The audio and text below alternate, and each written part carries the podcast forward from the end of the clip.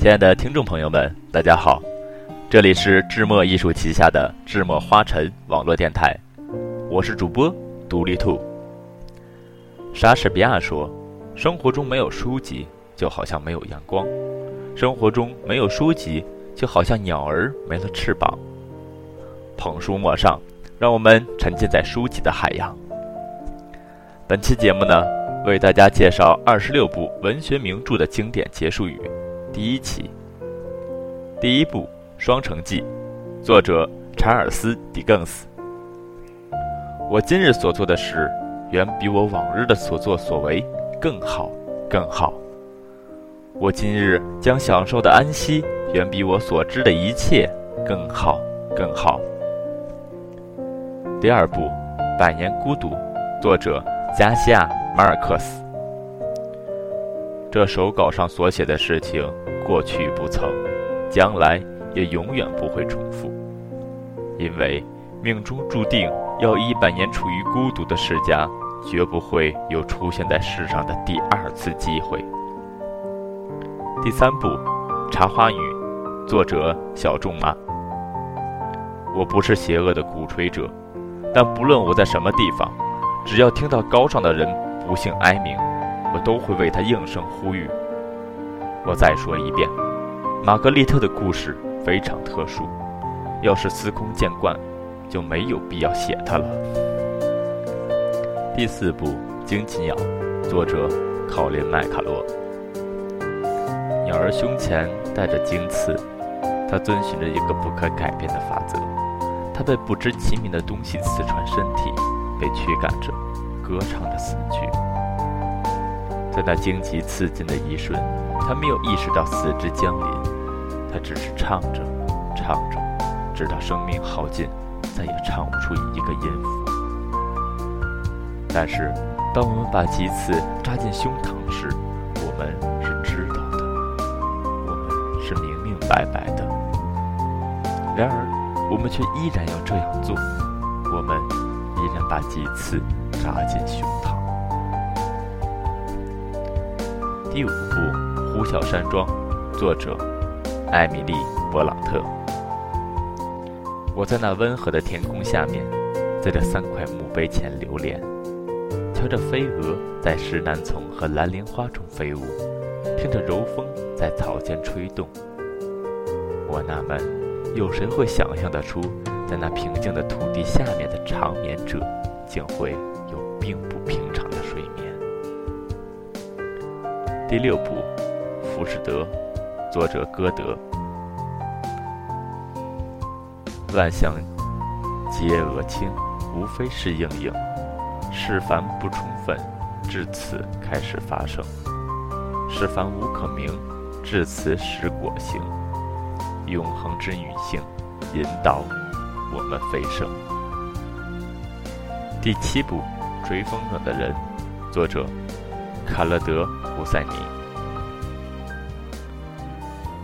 我追一个年轻人在一群尖叫的孩子中奔跑，但我不在乎。我追风拂过的脸庞，我唇上挂着一个像潘杰希尔峡谷那样大大的微笑。我追第八部《复活》，作者列夫·托尔斯泰。从这天晚上起，你也和刘朵夫开始了一种全新的生活。不仅因为他进入了一个新的生活境界，还因为从这时起，他所遭遇的一切，对他来说都具有一种跟以前截然不同的意义。至于他生活中的这个新阶段将怎样结束，将来自会明白。第九部。《安娜·卡列尼娜》，作者列夫·托尔斯泰。我的理智仍然不可能明白我为什么祈祷，但是我照样还会祈祷。可现在我的生活，我的整个生活，不管什么事情降到我的身上，随时随刻，不但再也不会像从前那样没有意义，并且具有一种不可争辩的善的意义。而我是有权利把这种意义灌注到我的生活中去的。第十部《小王子》，作者圣埃克苏佩里。如果这时有个小孩子向你走来，如果他笑着，他有金黄色的头发；如果当你问他问题时他不回答，你一定会猜得出他是谁。那就请你们帮个忙，不要让我这么忧伤，赶快写信告诉我，他又回来了。第十一部《了不起的盖茨比》，作者佛斯科特·菲茨杰拉德。盖茨比信奉这盏绿灯，这个一年年在我们眼前渐渐远去的极乐的未来。他从前逃脱了我们的追求，不过那没关系。明天我们跑得更快一点，把胳膊伸得更远一点，总有一天。于是。我们继续奋力前行，逆水行舟，被不断的向后推，被推入到过去。第十二部《飘》，作者玛格丽特·米切尔。我明天回塔拉再去想吧，那时我就经受得住这一切了。明天我会想出一个办法把它弄回来。毕竟。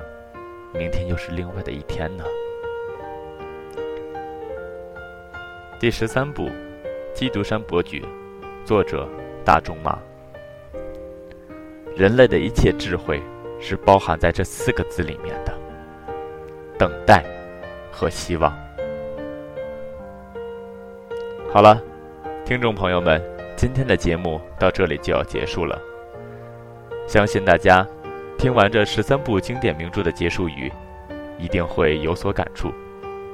那么，如果你喜欢智墨艺术，喜欢智墨花神电台，可以加入到我们的官方 QQ 群：幺八五二三五五九五。如果您对我们的电台感兴趣，也可以加入到我们的电台考核群：三零四二五四六六八。再次感谢您的收听，下期再见。